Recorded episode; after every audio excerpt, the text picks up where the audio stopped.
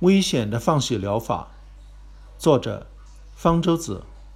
在中西医之争中，放血疗法经常被中医支持者作为历史上西医愚昧野蛮的例子拿出来嘲笑。没想到时至今日，却有职业中医在用放血疗法治百病。这是北京一家中医诊所的主任医师，据称是从农村的一位老中医那里学来的。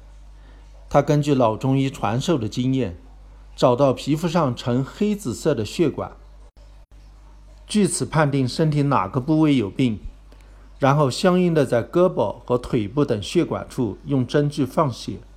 据称，多数病症都可以用放血的方法治疗，每次放血量因人而异，少则一百到两百毫升，多则四百毫升，最多的一位被放了八百五十毫升。该医师据此发了条“放血八百五十毫升治好了患者多年寒症”的微博，配上血流一地的吓人照片，在网上被疯狂转发，受到了很多谴责后又把它删掉了。放血疗法的历史非常长，比现在的其他医疗技术的历史可能都长，至少有三四千年的历史，也许可以一直追溯到新石器时期。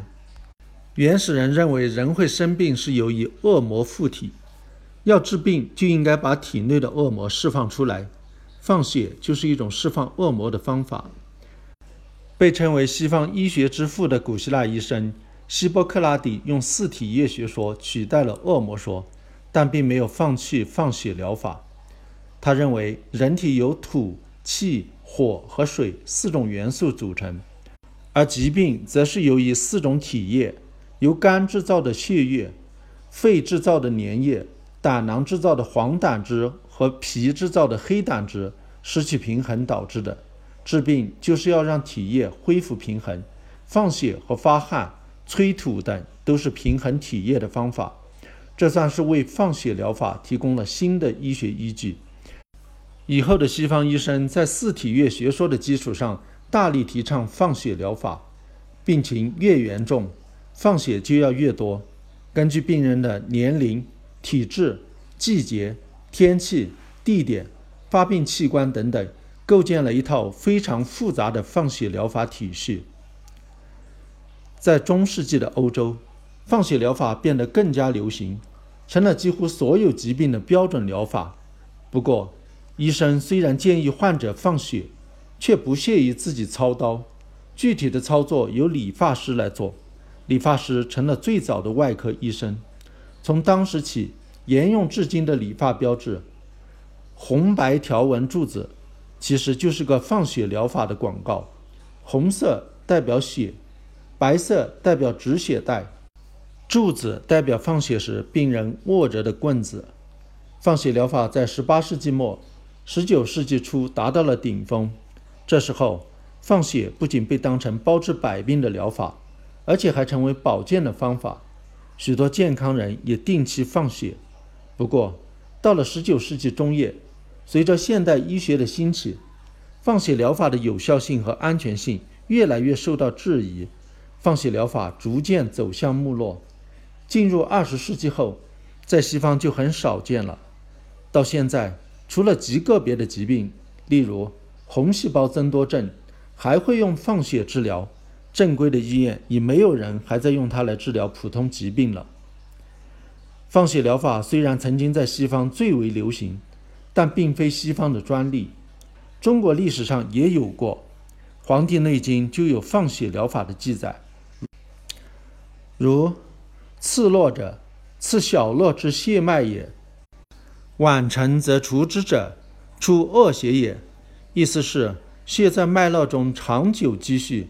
就用出血的方法除去，声称可以治疗癫狂、头痛、暴音、热喘、尿血等病症。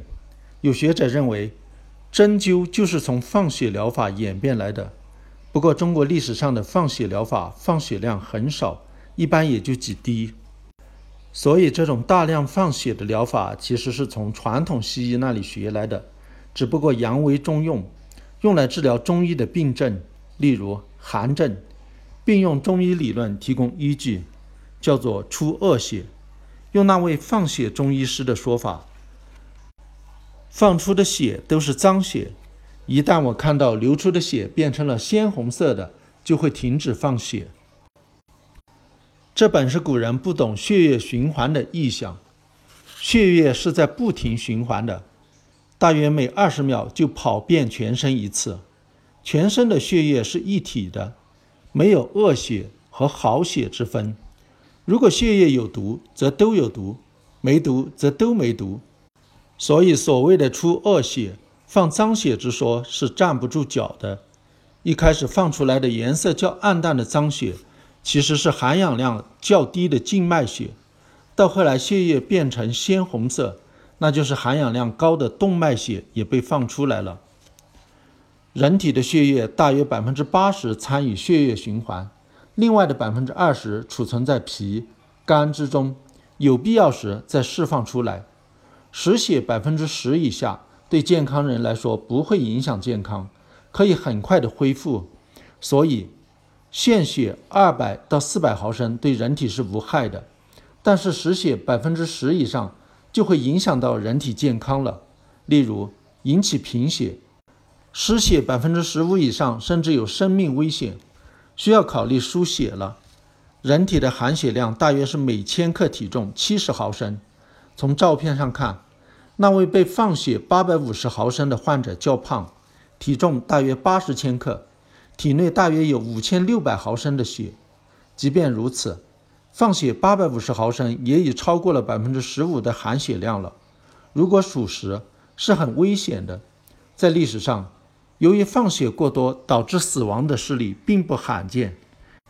美国首任总统华盛顿之死就被认为与放血疗法时失血过多有关。放血疗法或许对某些疾病，例如高血压有缓解作用，或许还能激发人体的免疫能力，有助于某些疾病的康复。但是我们现在对治疗这些常见疾病已经有了更安全可靠的方法了。就没有必要再用一种疗效不确定、风险性高的过时疗法，不管它的历史是多么的源远流长，不管实施者或者患者声称多么有效，卫生监管部门都不应该对此听之任之。